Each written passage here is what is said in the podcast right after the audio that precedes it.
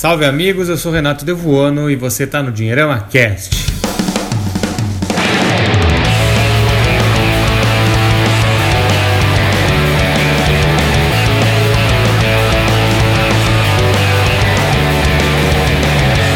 Olá amigo, bem-vindo de volta ao Dinheirama Cast. O programa de hoje é oferecido pelo Imposto Rápido, serviço online que torna fácil todo o processo de declaração do imposto de renda 2017, ou seja, não vai ser mais aquele bicho de sete cabeças que você está acostumado. Ele é uma alternativa segura e confiável ao complicado software da Receita Federal. E você ainda que não fez a declaração, você pode dar uma espiada lá no www.impostorapido.com.br. Vá lá e conheça. Algumas vantagens só para você entender. Ele otimiza sua, sua declaração pensando na restituição, o Imposto Rápido faz o da Receita não. Enfim, tem um monte de vantagem aí que nós podemos conversar e nós vamos falar aí ao longo do programa. Então, acesse lá www.impostorapido.com.br e veja as vantagens de fazer sua declaração através desse sistema bacana aqui que está patrocinando o Dinheirama Cash, tá certo? Então, bem-vindo ao 21 Dinheirama Cash. Agora, olha só, em muitos países do mundo a gente já pode comprar bebida alcoólica, hein? é isso aí, vamos apresentar a galera. Ricardo Pereira, tudo bem, meu? Opa, Renatão, tudo bem, amigos? Mais um programa aí, um prazer estar com vocês. Vamos embora.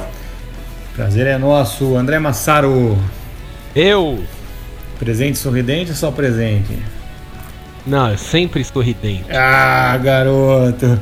Giovanni. Aqui eu só alegria. Só alegria. Não, você viu que hoje até, até publiquei no Facebook, né? Faz um ano que a gente fez aquele. Aquele. Que eu postei uma foto nossa lá no evento do Dinheirama, tá vendo? Só um ano que eu te conheço, cara. Porra. Para, que merda. Giovanni Coutinho, voz de veludo de Itajubá. Fala moçada, fala caro ouvinte, minha cara ouvinte, estamos aí representando o centro do universo, na ausência do nosso outro grande amigo Conrado, que não está aqui para me dar a força aí. Ele está no outro centro do universo. Né? Conrado Navarro, é, é Conrado Navarro é. está em Genebra, na Suíça, cobrindo nada mais nada menos que o Salão do Automóvel de Genebra, junto com o Leandro Mateira no projeto deles lá, o Autovídeo. Um abraço para ele eles. Ele diz que ele está fazendo isso, mas na verdade eu acho que ele está depositando dinheiro nos bancos suíços. Sim, oh, sim, mas a gente, não, a, gente, a gente, não, pode ficar falando isso. abraço ele pro tá transferindo toda a fortuna dele para lá. É, pois é, pois é. Ele, ele disse que leva a nós, mas não acreditei muito não. É. é isso daí, pessoal. Antes de a gente começar, só lembrando você, querido ouvinte, nos avalie nas plataformas, no Stitcher, no iTunes ou no SoundCloud para que as pessoas possam encontrar mais facilmente aquelas que se interessam pelo assunto. Então nos avalie, dê a sua notinha lá, deixe seu comentário, tá bom? E assim o pessoal pode encontrar mais fácil o nosso glorioso Dinheirama Cast. E é isso aí, pessoal. E hoje, claro, a gente tem pergunta de leitor, né? Vamos ver aqui a pergunta do leitor. Mais conhecido como pergunta de ouvinte. Né? Mais conhecido, é verdade, pergunta mais conhecido de ouvinte. como pergunta para André. É, pergunta para o André. É, é, que é, a verdade é a seguinte, né? Cara... Nós somos oriundos, nós somos oriundos do blog, né, Rick? Então a é... gente acostumou tanto que são com leitor, a gente está se adaptando às novas mídias, tal. Verdade. Pergunta do ouvinte. Bem, que, que é, nós vamos ter que gravar mais 21 programas para vocês entenderem que a gente está fazendo um programa de áudio. Né? tá bom. Eu, eu entendi, entendi, André. Entendi, entendi, entendi. Vamos lá. O Rick, você ia falar alguma coisa antes? Não, eu ia falar justamente isso, mais conhecido como Pergunte ao André, né? Porque ele fala tanta. É, algumas coisas super relevantes tal, e as pessoas acabam ainda ficando com algumas dúvidas e aí querem que ele aprofunde aí o conhecimento dele. É, olha como é o Ricardo. O pessoal tava querendo olha mudar para Massaro Cast, né? É, Massaro Cast. Não, o, o, observem quem puder, retorna um pouco o áudio e olha como o Ricardo hesitou para falar super relevante. Né? Ele ia falar outra coisa. Eu li seu pensamento, seu filho da puta. Super relevante. Você não ia falar isso. É. Esses, não, porque esse... o Bastardo ele fala um monte de coisa relevante, né? oh, oh, eu vou falar pra você, cara. Vocês dois são, são as figurinhas do Dinheirama Cast aqui os é. contrapontos. Não, mas fala a pergunta é. do Cleiton aí, que é, que é bacana, assim. Eu acho que esse Cleiton é, é um codinome do Ricardo, viu? Ou é parente do Ricardo. Cleiton Pereira, parente Olha, seu, Rick. Não, infelizmente Olha. não é. Talvez algum algum parente aí de, né, de, de, de distante, mas ele é leitor mesmo, ouvinte do, do Dinheiro Cast. É isso aí. Então ele diz assim: boa noite, senhores do Dinheirama. Primeiro, gostaria de agradecê-los por ter aberto minha mente. Olha só, conseguimos convencer alguém do que a gente fala aqui. Uhum. Espero que você, vocês continuem com o podcast e alcance cada vez mais pessoas. A gente também, Cleiton. É isso aí. Agora ele vai à pergunta, questionamento. Daquele podcast que nós falamos sobre o FGTS, né? E ele falou, o pequeno, entre aspas, aqui, André Massaro, falou que colocaria seu dinheiro todo no Tesouro IPCA 2045 né, no principal. Porque por, por, não, é, por não ser com juros semestrais, né, justamente por não ter os juros semestrais. Ele queria entender por que não investir no Tesouro IPCA com juros semestrais 2050, sendo que sua rentabilidade é 0,02 pontos percentuais maior que a outra. E ele ainda pensa que investindo na NTNB 2050, deixa eu, deixa eu sair aqui que cortou, abrir outra parte aqui. É, ele ainda pensa que investindo na NTNB 2050 a pessoa teria um, um, capital de oportunidade a cada seis meses para rever algum investimento que seria interessante naquele momento. Então fica aqui a dúvida do ouvinte que sonha em se tornar um investidor de sucesso como a gente. Pô, quem dera, né, pessoal? a gente está enganando bem. É. Cleiton, obrigado. Eu... Deixa eu só agradecer, pô. Obrigado, Cleiton. Agora o André, que falou essa coisa, reticências do Ricardão super relevante, vai, vai, vai responder sua dúvida. É, eu achei interessante o Clayton falar em capital de oportunidade. É um conceito muito interessante.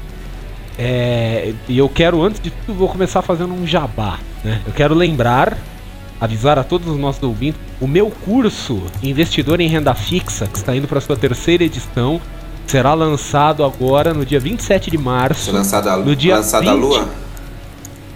É, lançado. E no dia 29 vai ter um evento nosso, né? Eu com o Dinheirama, para falar do, do curso, vai ter condição especial. Então, para os ouvintes, já fiquem aí tudo na programação aí.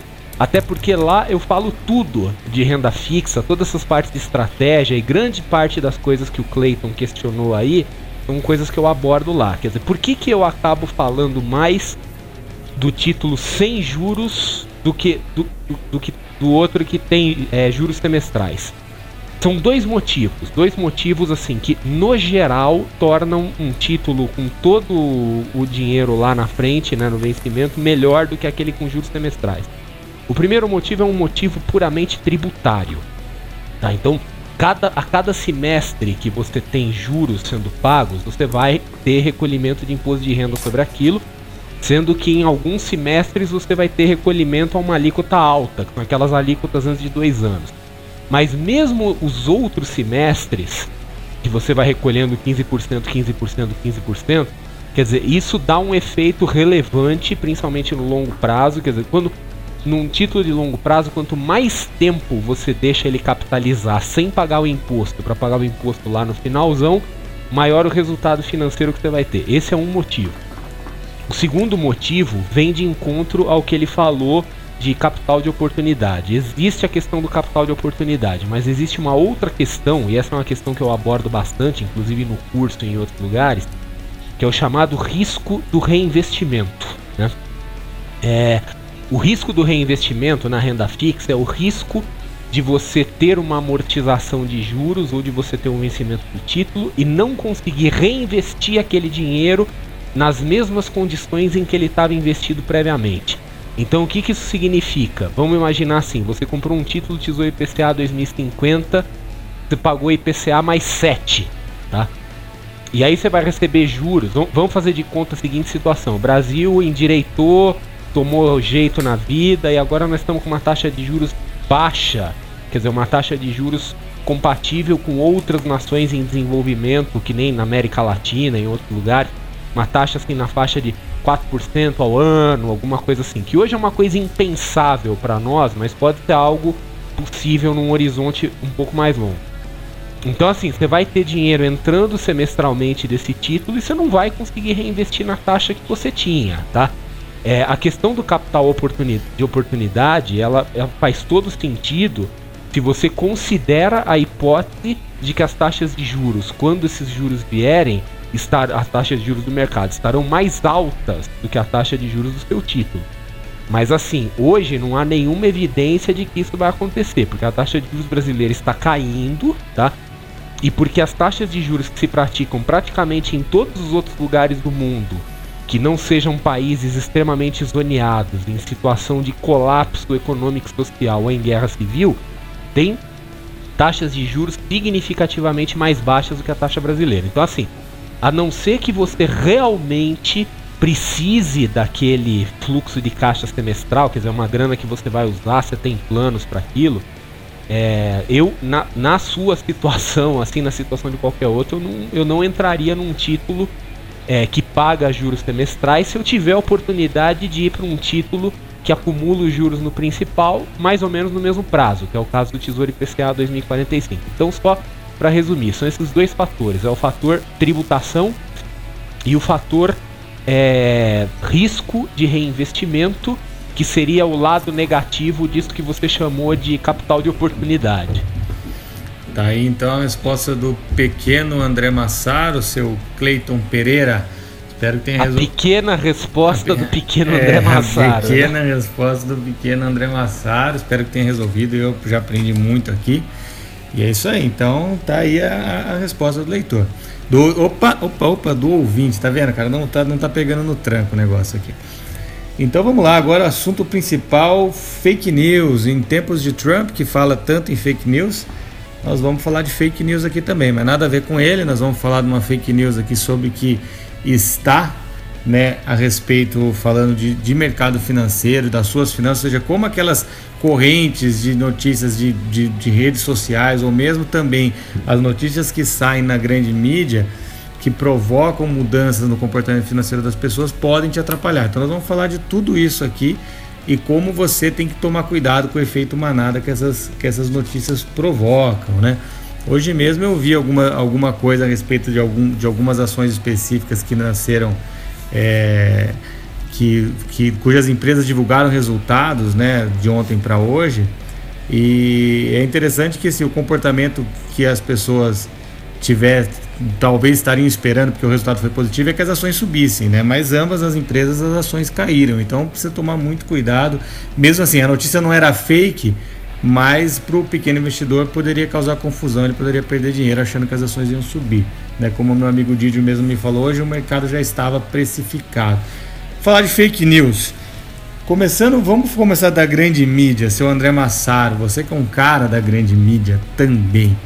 Como isso afeta a vida das pessoas? Como as pessoas têm que encarar essas notícias de cunho financeiro? Por exemplo, nós não tivemos, não faz há muito tempo, algumas revistas dizendo é a hora da bolsa, por exemplo. A galera, a galera sai.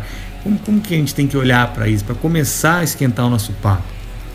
Tá, isso é, eu não classificaria isso como fake news. Não, não tá? é fake, fake, mas é, é. É importante é, dizer é que a gente não vai falar de notícia falsa, né? É, é notícia maliciosa, mas não é aquela coisa explicitamente fake news, né? Que nem quando botava assim, ah, o governo vai confiscar o título do tesouro direto, essas coisas. Que aí você vê que o negócio é claramente não faz sentido nenhum. Mas assim, a, a grande mídia força a barra isso não é de hoje, isso não é nenhuma novidade, né? E o mundo vem reagindo à grande mídia, porque a grande mídia parece estar desconectada da realidade, né? Em grande parte a, a grande mídia parece estar seguindo uma agenda própria aí, que, que não necessariamente é, é a da informação isenta. No caso das finanças, a coisa foi muito, muito, muito piorada. Quer dizer, ao mesmo tempo ela foi melhorada, mas foi muito piorada por conta da internet. Porque quando você tinha a mídia offline, jornal, papel, revista, essas coisas, você pega uma revista de papel, o espaço ali é limitado. Tá? Então, uma, uma revista quinzenal, uma revista mensal de negócio, ela tem um tamanho finito, então não dá para você publicar qualquer coisa. As pessoas tinham que, né, ser colunista de uma revista nessa época era realmente uma coisa muito prestigiosa, né? Porque pô, o cara passava por uma seleção enorme ali, né? Tinha um, dois colunistas Hoje com a internet com os grandes portais, é, não tem mais aquela coisa do. Né, o jornal, por exemplo, ele é publicado uma vez por dia, a revista é publicada uma vez por mês.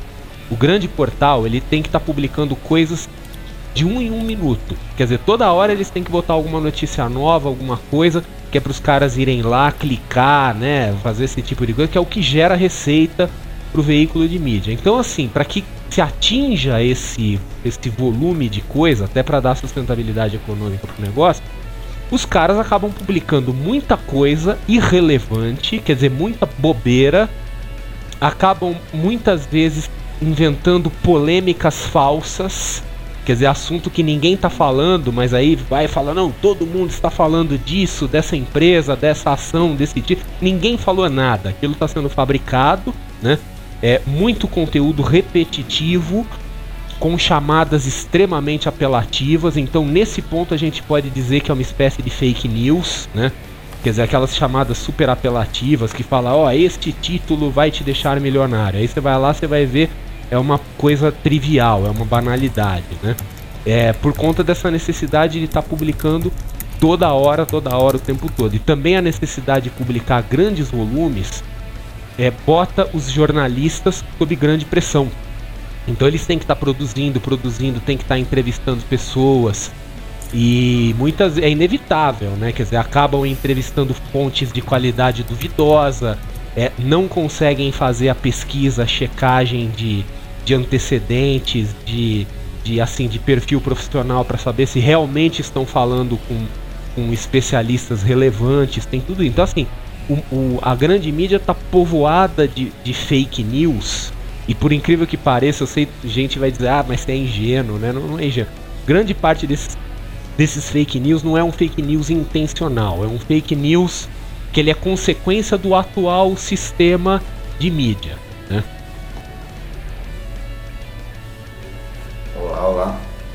Cansaram? É, cansaram, né?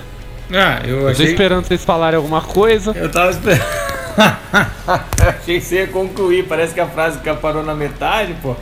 Não é, Rick? É, então. O André é sempre tão eloquente né, nas palavras aí, a gente sempre é. fica esperando um pouquinho mais, né? É, tipo, vírgula. Acabou. Acabou. E aí, Rick, que, como você complementaria isso que o André falou? Né? É por aí mesmo? Você acha que a grande mídia está exagerando? Está uhum. tá induzindo as pessoas ao, ao erro? Uhum. Enfim, eu sei que você tem uma visão bastante pragmática de tudo isso. O que, que você falaria? É, na verdade, eu não vejo assim com tanta simplicidade assim como, como o André quando ele finalizou aí o pensamento dele dizendo que que boa parte disso acaba sendo uma coisa talvez até meio por acaso, né? Por conta da, das demandas e tudo mais. Eu penso que é, hoje em dia quando a gente a gente olha principalmente para as redes sociais, né? É, a gente vê aí um monte de notícia falsa realmente circulando, né? Acabou de passar uma eleição, por exemplo, há pouco tempo atrás, né? Tá a gente prometeu não ficar entrando muito na seara política, né? A ideia não é essa, porque isso na verdade até aconteceu de pra, uma coisa assim bem generalizada, né? Quer dizer, plantando informações, distorcendo fatos, né? cada um enxergava apenas né, um, um, um, número que lhe interessava dentro do contexto e aí acabava espalhando alguns fatos aí interessantes, relevantes. Então eu acho que existe sim uma orquestração, talvez uma coisa assim um pouco mais inteligente por trás de boa parte aí da, da, das fake news aí que aparecem por aí. E, e, sei lá, a gente pode lembrar de uma coisa assim que acontecia bastante há pouco tempo atrás, na época principalmente do, do governo da, da presidente Dilma, e toda semana circulava boatos né, de que ia é, ter o confisco na poupança. Né? Então a gente recebia uma caralhada de e-mails de pessoas preocupadas. É, que, que ia acontecer, que tinha visto não sei o que, um, um, primo falando, não sei quem recebeu um WhatsApp com um WhatsApp com aquela notícia, com, inclusive com a data, citando nomes, citando tudo mais, e aí acabava espalhando aquele pânico, né? Então, é, eu acho que até o próprio Facebook já tem uma preocupação com isso, né? Parece que nos Estados Unidos eles já estão até fazendo um, um, um serviço um, dentro do próprio algoritmo que vai checar essas informações e aí tentar passar um pouco mais de na timeline das pessoas de veículos maiores, né? Que tem entre aspas, né? É, uma credibilidade um pouco maior. Então, acho que é, é, o programa de hoje é bastante feliz porque traz esse assunto em um momento aí que eu acho crucial, né? Onde as pessoas têm que efetivamente começar a ficar mais antenadas, né? E não acreditar em tudo aquilo que sai na internet. Não sei o que, que você acha, Didio. Giovanni Coutinho. Onde tá, onde tá tu? Opa. Opa, ah, beleza, pessoal? Garota. Você foi dar uma voltinha no banheiro, conta pra gente. Não, só algum. Dá, Vocês querem fuder o Renato, cortes. né? Vai, vai ter que retalhar o programa. Vamos lá. Pessoal, eu, eu penso o seguinte dessa questão. É, sobre a questão da grande mídia, é claro que a gente tem que tomar né, bastante cuidado ao falar com isso, né, ao falar sobre isso, aliás, porque nem sempre, né, a, primeiro isso não acontece talvez com tanta frequência, né, como a gente é, pode causar a impressão aí para o ouvinte, mas o fato é que nesses portais que o André comentou que tem um índice muito grande de colocação ali de informações, existe junto com isso também uma pressão muito grande sobre as pessoas que fazem esse trabalho. Né, que normalmente não é uma pessoa só, né, normalmente é uma equipe, sendo que um traz a informação, o outro cuida da parte editorial, de fazer de fato a postagem, né, uma vez que a gente está falando do ambiente da internet, etc. E até a pressão imposta a todos esses profissionais pode fazer com que eles terminem realmente colocando algumas coisas precipitadas. E um, acho que uma coisa legal para a gente comentar que é, é, a questão do, do senso crítico, que cada um de nós precisa aprender a desenvolver no meio dessa questão. A gente está falando dessas fake news no, voltada para finanças, né? Mas quando eu comento desse senso crítico que a gente precisa desenvolver é para quaisquer esferas, né? De informações que circulem. E, e, como que a gente adquire isso? Né? É com a mesma coisa que a gente vem batendo aí na tecla há muito tempo. É, é informação né, de fontes confiáveis e a gente de fato se educar de uma forma mais ordenada. Né? Não dá para a gente ficar é, absorvendo informação é, a prestação. Né? Então a gente precisa de fato buscar fontes mais completas de informação. Né? No passado a gente estudava muito através de literatura, hoje em dia a gente tem os cursos online, aí o próprio Massaro falou do dele, tantos outros que tem por aí. São né, coisas mais completas, obviamente tem seu custo, né, e que na verdade é, é um investimento, a gente precisa ver dessa forma, né, educação e informação sempre é investimento, é o melhor investimento, aliás, que a gente pode fazer, é o único que ninguém rouba da gente, né, a gente vai permanecer com ele para sempre. E isso vai ajudar a gente a criar esse tal senso crítico para separar aí o, o joio do trigo nessa brincadeira. Uma, uma janelinha que eu queria abrir também nos comentários que vocês fizeram é o seguinte: as chamadas bombásticas que a gente às vezes vê e que depois, quando vai perceber, né, a coisa não é bem assim. Isso muitas vezes é só uma estratégia de marketing, né? Existe é para caçar clique na internet. Exatamente, existe uma área dentro aí da, né, da, da grande matéria de marketing e publicidade chamada redação publicitária, né, que está muito em alta ultimamente, né, inclusive, que é, no inglês né, talvez soe mais comum aí para o ouvinte o tal do copywriting, né, W-R-I ali, né, de escrita. É, é uma profissão que está sendo muito demandada ultimamente por conta de serem profissionais que estão acostumados a trabalhar muito bem as palavras de tal forma que elas criem esse efeito é, ou de medo ou de surpresa né, ou de pânico em alguns casos para chamar a atenção porque hoje é uma briga muito grande por conta do conteúdo né a briga enorme para chamar atenção no meio de tanta informação que circula então, às vezes, as formas que são utilizadas né, são é, um tanto quanto né, é, nada, né, ou melhor, nada ortodoxas né, nesse aspecto. Faz tempo que a gente não fala aqui de, de livro, né? Eu vou até para o ouvinte aí que gosta dessa ou que quer se antenar mais, né? Tem um livro bacana, né? Um, de um dos grandes homens aí, né? Da publicidade, que é o David Ogilvy. O livro se chama Confissões de um Publicitário, né? Um livro antigo. E, e, tem um capítulo lá todinho dedicado só para essa parte de redação publicitária e é legal a gente aprender sobre isso e estudar, porque a gente começa a ter um certo filtro dessas chamadas bombásticas que aparecem na mídia e aí a gente passa a separar também melhor aquilo que é simplesmente uma, uma técnica de escrita para chamar uma atenção da pessoa do conteúdo propriamente dito, que muitas vezes é bom, né? né? não necessariamente é um conteúdo ruim. Então acho legal porque é uma coisa que, que, que dá uma arrefecida aí, né, nos, nos nervos das pessoas que normalmente ficam muito preocupadas quando veem, assistem esse tipo de, de informação.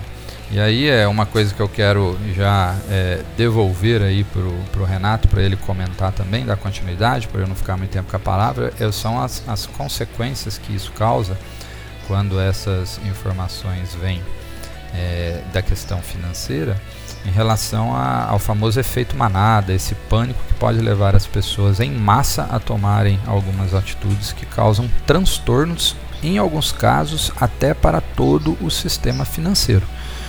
Continua aí pra gente, Renatão, com essa, esse perigo aí. sobre do... livro, tá? Porque você Opa, falou de livro. Aí. E eu quero uhum. lembrar o seguinte: alguns programas, o Conrado Navarro, inclusive, ele deu uma recomendação de livro que ele vai em cheio nisso aí que você falou. Que é aquele livro do Ryan Holiday, eu, eu, o título em português eu acho que é, é, Acredite em mim, estou mentindo, alguma coisa, né? Que em inglês é o ah, Trust Me, me lembro. Muito bom, muito bom. O livro é exatamente sobre isso, quer dizer, que mostra como que a mídia está mudando por conta da internet, né? Quer dizer, como ela está ficando cada vez mais apelativa, essa coisa dos blogs, né? Quer dizer, no, nós todos somos blogueiros assim, então a gente tem uma grande uma certa responsabilidade nisso, né? Porque o blogueiro ele não é um jornalista, ele não segue nenhum tipo de padrão, ele escreve o que ele quer do jeito que ele quer e muitas vezes acaba sendo confundido com notícia, né? Mas é isso aí, Renatão, é com você. Interessante, cara. O, o efeito. Bom, é, primeiro eu queria fazer, fazer uma observação sobre. Você vê, você vê como, como, como é, como eu sou oriundo da publicidade, né? E como, como tem essa, essa percepção é que nem o Giovanni falou, né, de sobre a redação publicitária. A redação publicitária não tem nada de novo, né? Desde que a publicidade existe, existe redação publicitária. Né? Hoje tem esse nome de copywriting, porque chama-se de copy os textos que vão para a internet, enfim, mas, ah, mas como tem essa associação no, no inconsciente coletivo de marketing, publicidade e mentira. Né? Ou seja, o, o, cara tá contando uma mentira porque é um texto apelativo que o cara tá contando uma mentira, é uma mentira. Não adianta a gente pegar e dar um nome bonito para isso. É uma mentira. Então você vê que hoje marketing e redação publicitária é sinônimo de mentira. Né? Eu me lembro muito bem numa. Eu tava, numa época eu estava trocando de carro, né? Numa dessas, para uma dessas marcas coreanas, né? deixa o Conrado me ouvir. É, e na época que eu fui na, na, na concessionária, eu falei, poxa, né? Tinha um anúncio dos caras na TV e eles falavam uma série de coisas que na, na realidade o carro não tinha. A versão europeia do carro tinha, mas a versão que vinha para o Brasil não tinha. Aí eu falei pro vendedor, pô, mas como assim, né? Vocês falam que o carro é tem. Aquela que faz o melhor carro do Isso, mundo. É ela mesma, que é melhor que o BMW, não sei das quantas, é, né? Que é todos os carros são o melhor do mundo. Isso, é essa mesmo. E por sinal, assim, eu tive um carro deles, assim, fui muito feliz com ele. Né? Mas é, aí aquela história é a seguinte, aí eu cheguei pro vendedor e falei, pô, mas vocês estão vendendo um carro que tem 120 cavalos, estão falando que ele tem 50, 150, né? Como assim? Ele falou, não, cara, isso é normal, isso é marketing. Uhum. Quer dizer, então marketing é sinônimo de mentira, né? E não foi para isso que o marketing foi criado, tampouco a publicidade. Mas é o que virou. Então hoje ser marqueteiro e publicitário é a mesma coisa que ser mentiroso, né? É só que com, com licença para mentir, tal qual políticos. Então eu só queria fazer essa observação, mas não foi para isso que a propaganda, tampouco o marketing foram inventados. Eles, eles deveriam enaltecer as qualidades do produto, não inventar qualidades, né? Nem de serviço, nem etc e tal. Sobre o efeito manada, o efeito manada ele deriva basicamente da, da, da, a, da crise de confiança. Né? Quando se espalha o pânico, as pessoas perdem a confiança no sistema, elas perdem a confiança, é, não, não, sem, não sem motivo, né? É, são épocas que, por exemplo, as ferramentas de proteção de ED, como o ouro, né? Costumam subir muito de preço, porque as pessoas deixam de investir no mercado financeiro e começam a é, é, é, comprar esse tipo de, de, de, de, ativo de proteção como o ouro, mas é toda uma crise de confiança, é uma crise muito mais emocional do que real, né? Porque quais, é, por exemplo, quais é, é, fundamentos objetivos que a economia teve no, no, nos últimos meses, desde que o, que o Temer assumiu, para que os juros já estejam caindo, que, que, que, que fundamento teve a Petrobras para sair de 4 para 19 reais, enfim, é, no final é tudo é, é, é, tudo crise de confiança. Se as pessoas correm né, em função disso para sacar dinheiro, tudo, elas causam colapso no, no, sistema financeiro, como a gente viu na Grécia, por exemplo. Né? Então, assim, é, é, é, no final das contas, todo o mercado financeiro está baseado nessa palavrinha aí, é, que é a tal da confiança. Não interessa contrato, não interessa nada, se o cara, no, no final das contas, o que rege essas, essas relações no mundo inteiro é a tal da confiança. E quando ela entra em crise, o mundo colapsa junto. É basicamente isso. E depois eu queria falar também o um negócio lá da poupança, da Dilma, enfim, mas primeiro nós vamos falar do nosso patrocinador. aproveitando isso, Ricardão, fala uma coisa, cara. Você já fez sua declaração de imposto de renda esse ano, meu? Ainda não.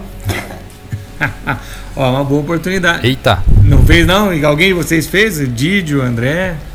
Eu não. Eu também ainda não. É, até nós, nós somos todos assim, vamos deixar para os 45 do segundo, né?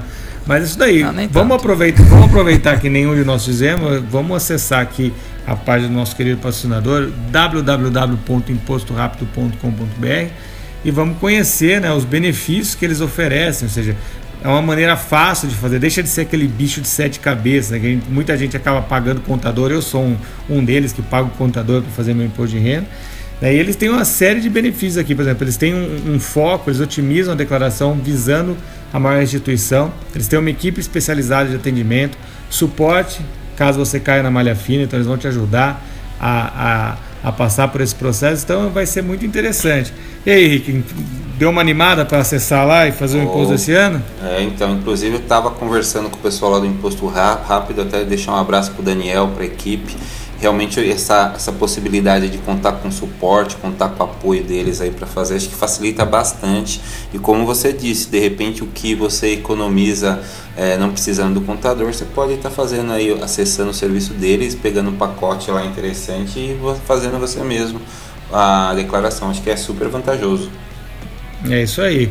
É o mundo mudando e a gente mudando com o mundo. Então não se esqueça, pessoal, acessem www.impostorapido.com.br e conheçam tudo que a Imposto Rápido tem para oferecer para vocês, tá bom? Obrigado, pessoal do Imposto Rápido, de acreditar no nosso trabalho e vamos continuar. Pessoal, agora vamos pegar aquela outra parte lá do fake news da rede social. Essa história do sequestro de poupança, rapaz, esse negócio eu já ouvi tanto. É porque toda vez que a gente fala para alguém, pô, meu, mas você podia estar ganhando mais dinheiro fora da poupança, ou mais dinheiro do que no aluguel da, da casa que você, tá, que você deriva a sua renda, né? O cara, não, mas e se, se eu ouvi uma notícia aí, mas onde você viu a notícia? Ah, viu uma notícia pelo WhatsApp, que pode ter um novo sequestro da poupança.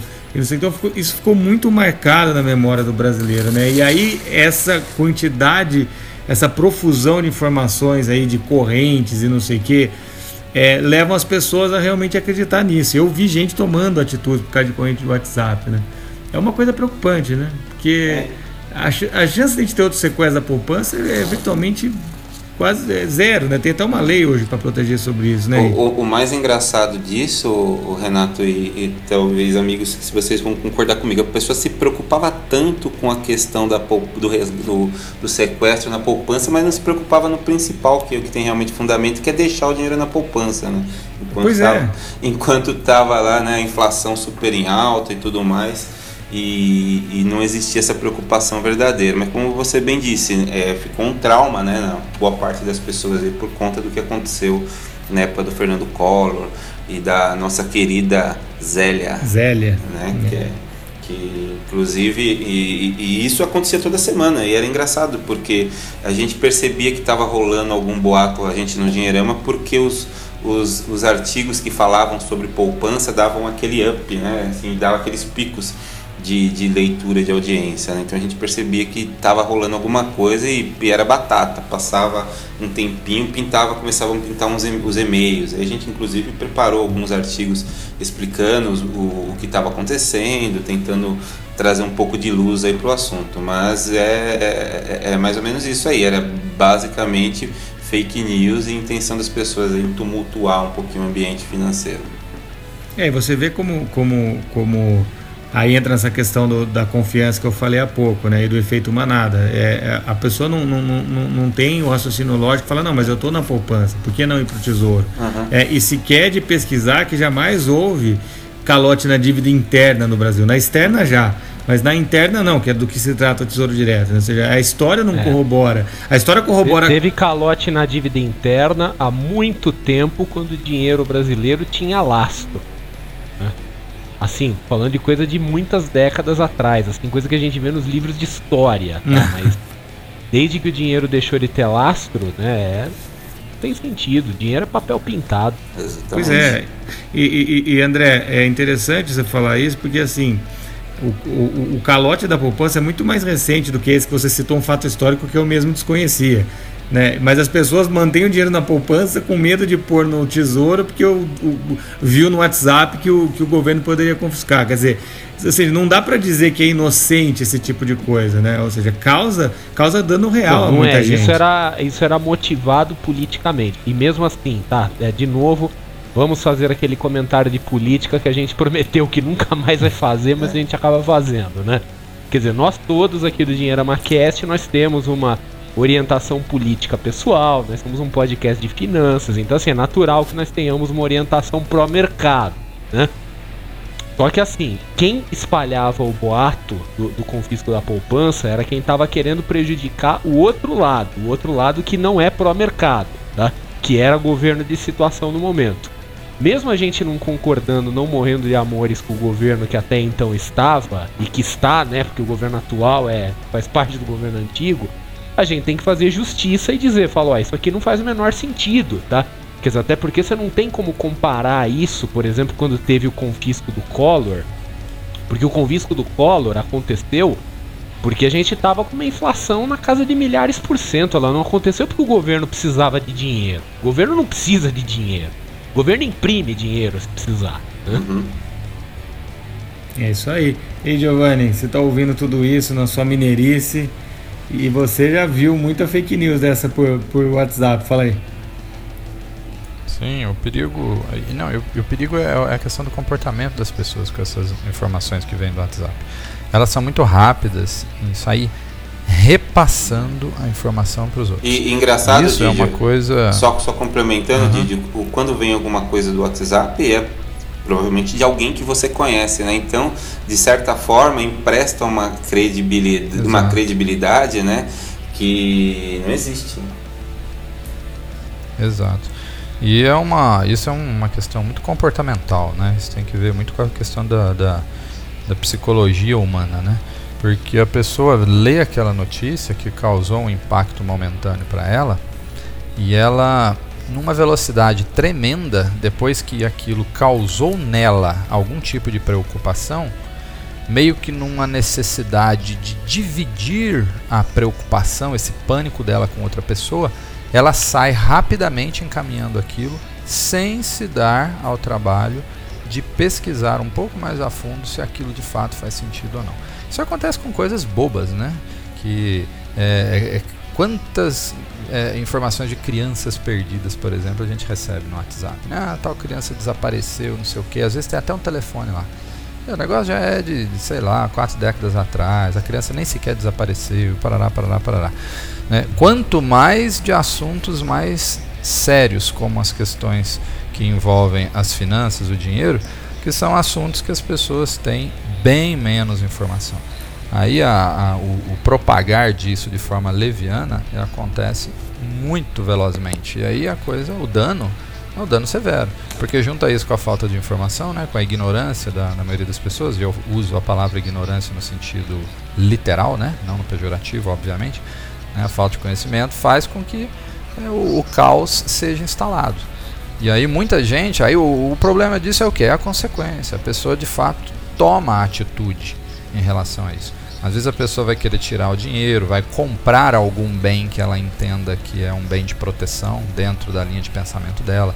Aí ela se precipita, às vezes tira um bom dinheiro que ela tá que está poupado num lugar que não deveria ter mexido e vai e compra de repente um imóvel, um terreno, num, num, lugar ruim, numa negociação acelerada, de uma forma despreparada, tudo motivado pelo medo e pelo pânico. Uhum. E a uhum. pessoa não se dá ao trabalho de buscar uma fonte confiável para poder certificar se aquilo de fato é ou não é verdadeiro.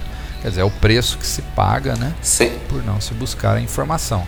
Por isso que eu comentei lá atrás: o maior investimento que a gente pode fazer é em conhecimento. Porque ele realmente nos liberta desse tipo de situação, faz você criar um filtro muito bom para você poder dividir aí esse, aquilo que é falso daquilo que é verdadeiro. Porque o, o, resultado de não se fazer isso realmente custa caro e custa muito mais caro do que isso.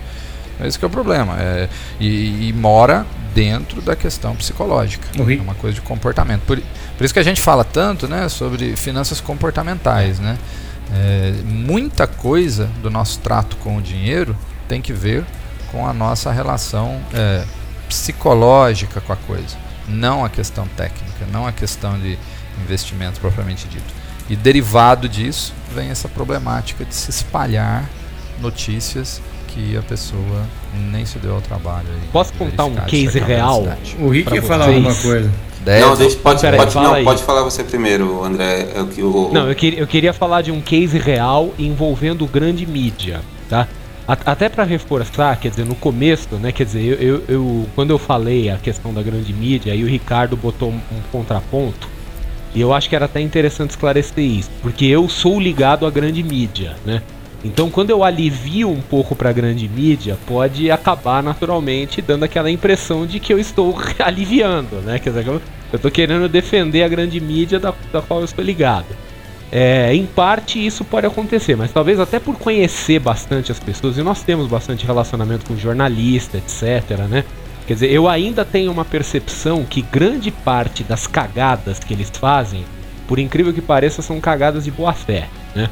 Quer dizer, são cagadas inocentes, é, é aquele afã de querer publicar um monte de coisa, de querer publicar a notícia com a chamada matadora, e eles acabam falando bobagem. Então, é, de alguns anos pra cá, por exemplo, na, especificamente na mídia financeira, surgiu no mundo um, um portal que ele meio que revolucionou o negócio, que é o Business Insider, né?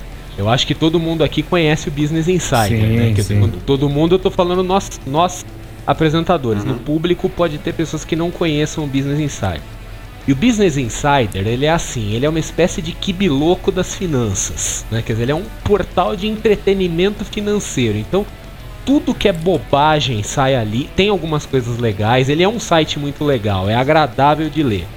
Mas eles são os reis das chamadas bombásticas, não sei o que, quer dizer, tudo aquilo para ficar capturando clique, né? Então tudo aqui este milionário vai te dar uma técnica para você ficar milionário de um dia pro outro. Aí você abre, tá lá cinco passos para ficar milionário. Acorde cedo, trabalhe muito, ganhe um milhão, siga recomendado, quer dizer, um monte de abobrinha, um monte de trivialidades, né?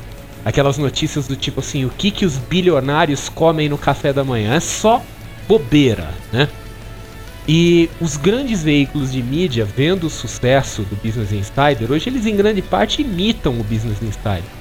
E eu cheguei no cúmulo, né? Quer dizer, um dia o, o, o portal ao qual eu estou ligado, né? Eu até fui tirar uma onda lá com os jornalistas uma vez, uma vez que eu tava lá. Que eu falei assim, porra, vocês estão usando Business Insider como fonte. Né? Um dia eu vi na Globo News.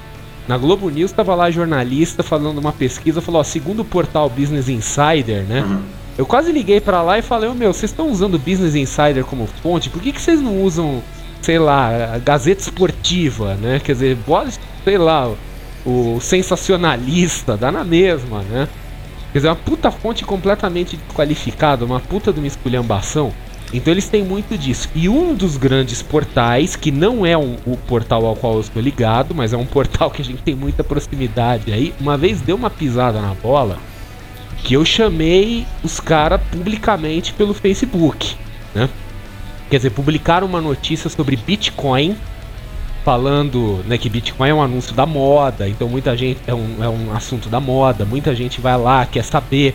Então assim, você quer ganhar clique, fala de Bitcoin, vai aparecer um monte de gente. E aí promovia, falando, não, porque o Bitcoin agora tem uma outra empresa que lançou também uma criptomoeda parecida com o Bitcoin. Quer dizer, eles pegaram um texto estrangeiro ou alguma coisa daquelas mandada por assessoria de imprensa e publicaram assim, como se fosse um puta de um negócio, e a empresa é uma pirâmide. Quer dizer, uma empresa claramente pirâmide, daquelas assim que você entra em site especializado, tá cheio de denúncia, não sei o que, que inventou uma pirâmide baseada em Bitcoin, né, em um, em um genérico do Bitcoin. E eu cheguei pros caras na época do Facebook, eu botei público, marquei ali, eu falei, porra, é. Vocês é, estão loucos, caralho. Como é que vocês publicam um negócio desse no portal sem saber do que vocês estão falando? Isso é fraude. Vocês estão.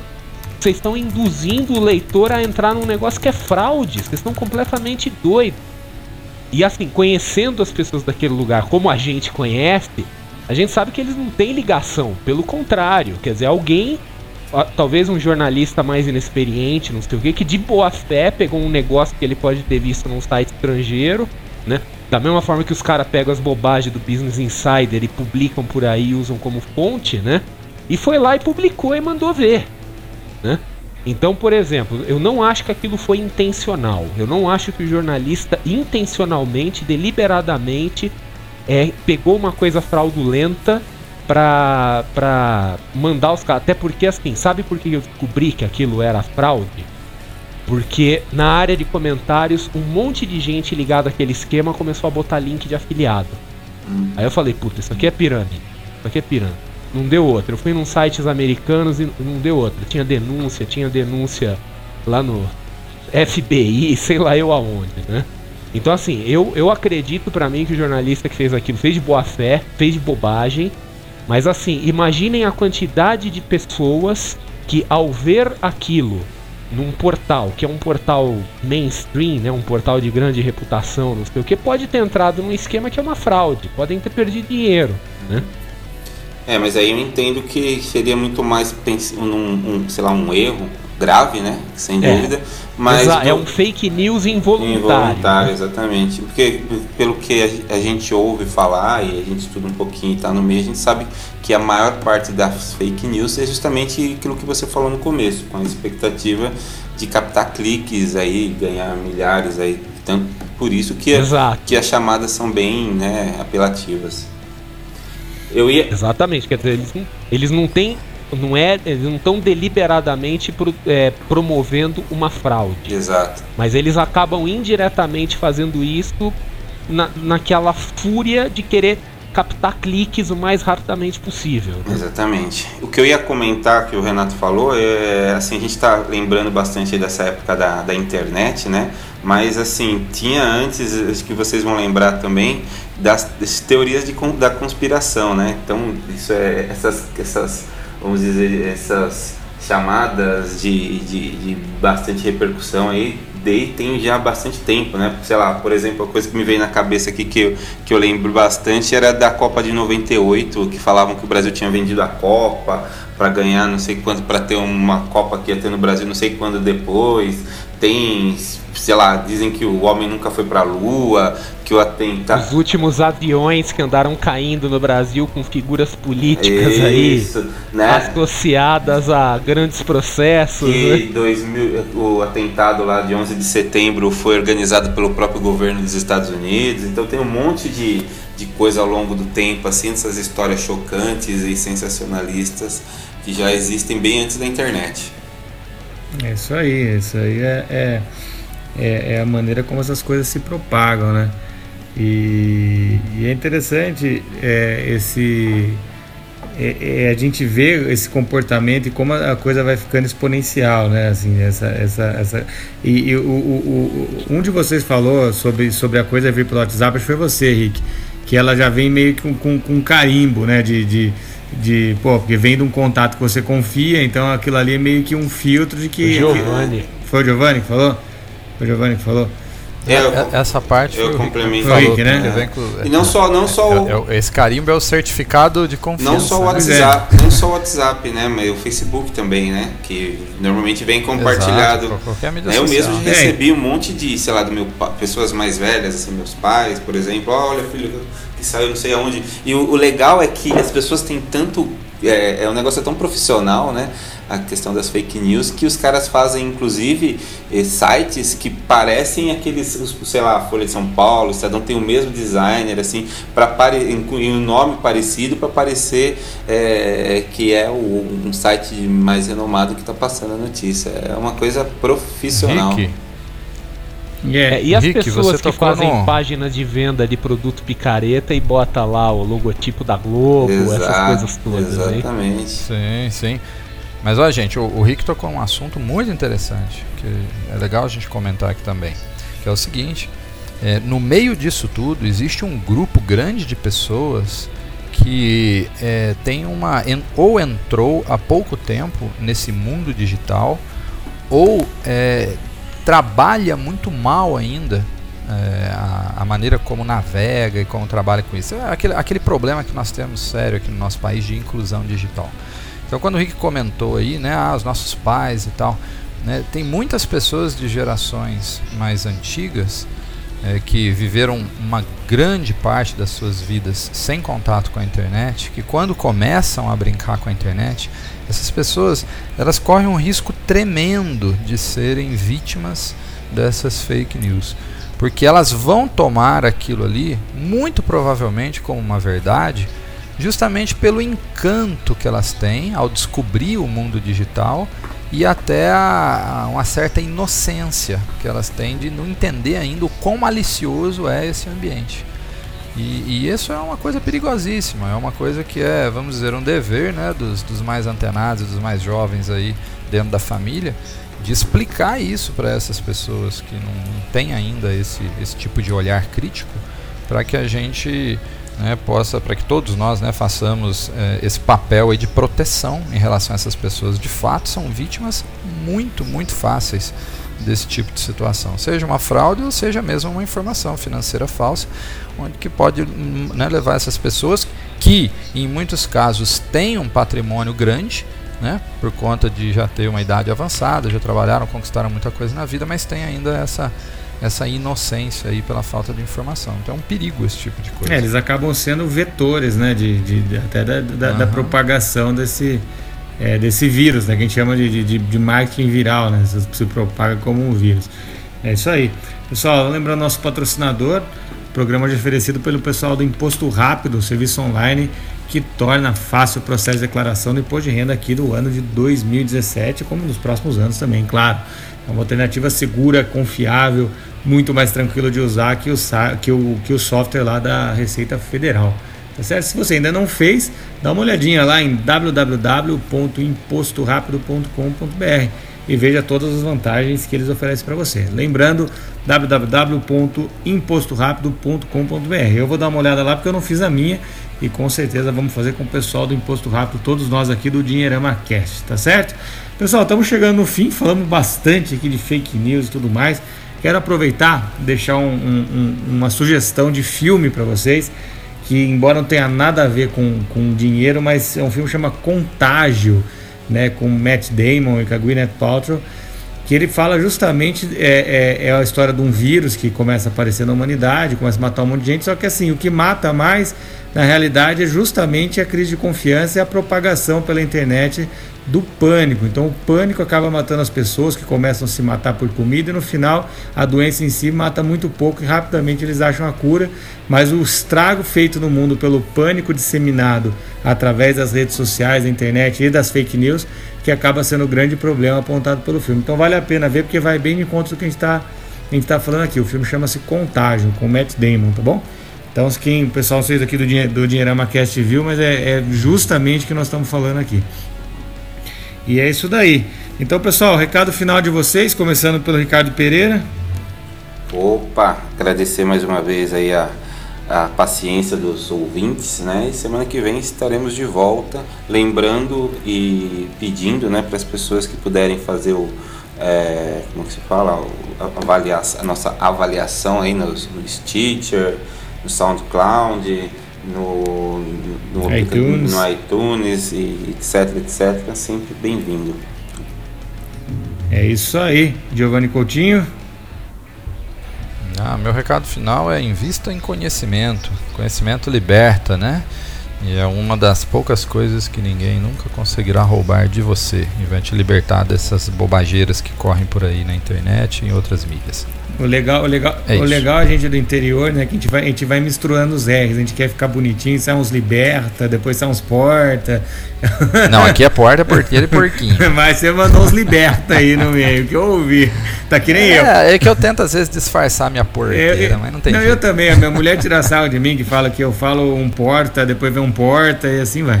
É isso daí. Ah, pessoal, lembrando, o Rick lembrou aqui dúvidas, sugestões, reclamações contato arroba dinheirama.com, tá bom? Contato arroba dinheirama.com. Agora o pequeno gigante das finanças, André Massaro, seu recado final para galera. Recado final é o seguinte: a grande mídia, a grande mídia financeira tem muitos problemas, não dá para confiar, eles erram muito, mas assim, essa crise de, de confiança e de credibilidade da grande mídia, obviamente, está servindo de trampolim por uma pequena mídia que aí sim é claramente mal intencionada, né? Que aí é o pessoal do fake news deliberado. Que nem outro dia eu ouvi de um amigo meu falando assim: olha, eu não acredito mais em nada do que tá na grande mídia, agora eu, eu só vejo a RT, né? Quer dizer, o canal oficial do Vladimir Putin lá, né? Que é notoriamente, né? O Russia Times, que é notoriamente uma fábrica de boato, né? Então, é, é, é, muita gente está se aproveitando da crise de credibilidade da grande mídia para plantar uma nova mídia que é infinitamente pior. Quer dizer, com todos os defeitos da grande mídia, eu ainda tenho uma percepção de que a grande mídia é menos pior do que a opção a ela, né? Do que a, do que a alternativa, tá? Então, é, é sempre bom checar as fontes, né? Quer dizer, o fato de ter, sair num, num grande veículo não significa que aquela notícia é séria, não significa que ela é certa, mas não deixa de ser algum tipo de filtro, né? Mas ainda assim é preciso aplicar outros filtros, tá? Então aquela coisa do raciocínio crítico, ver se se, no, se o negócio não é muito bom, bom demais para ser verdade, e por aí vai, né? Quer dizer, então é, reforçando aquilo que o Giovanni falou, a gente não pode, a gente tem que investir em conhecimento, tem que investir em raciocínio crítico, a gente não pode simplesmente terceirizar as nossas decisões aí deixar e ficar à mercê do que os outros falam, né? Pessoal, tá dado o recado do nosso time, agradeço mais uma vez, não se esqueçam de nos avaliar e a gente se vê no próximo Dinheirama Cast na semana que vem. Lembrando, vida plena e próspera. Um abraço pessoal, até o próximo Dinheirama Cast, até lá. Valeu galera, até mais.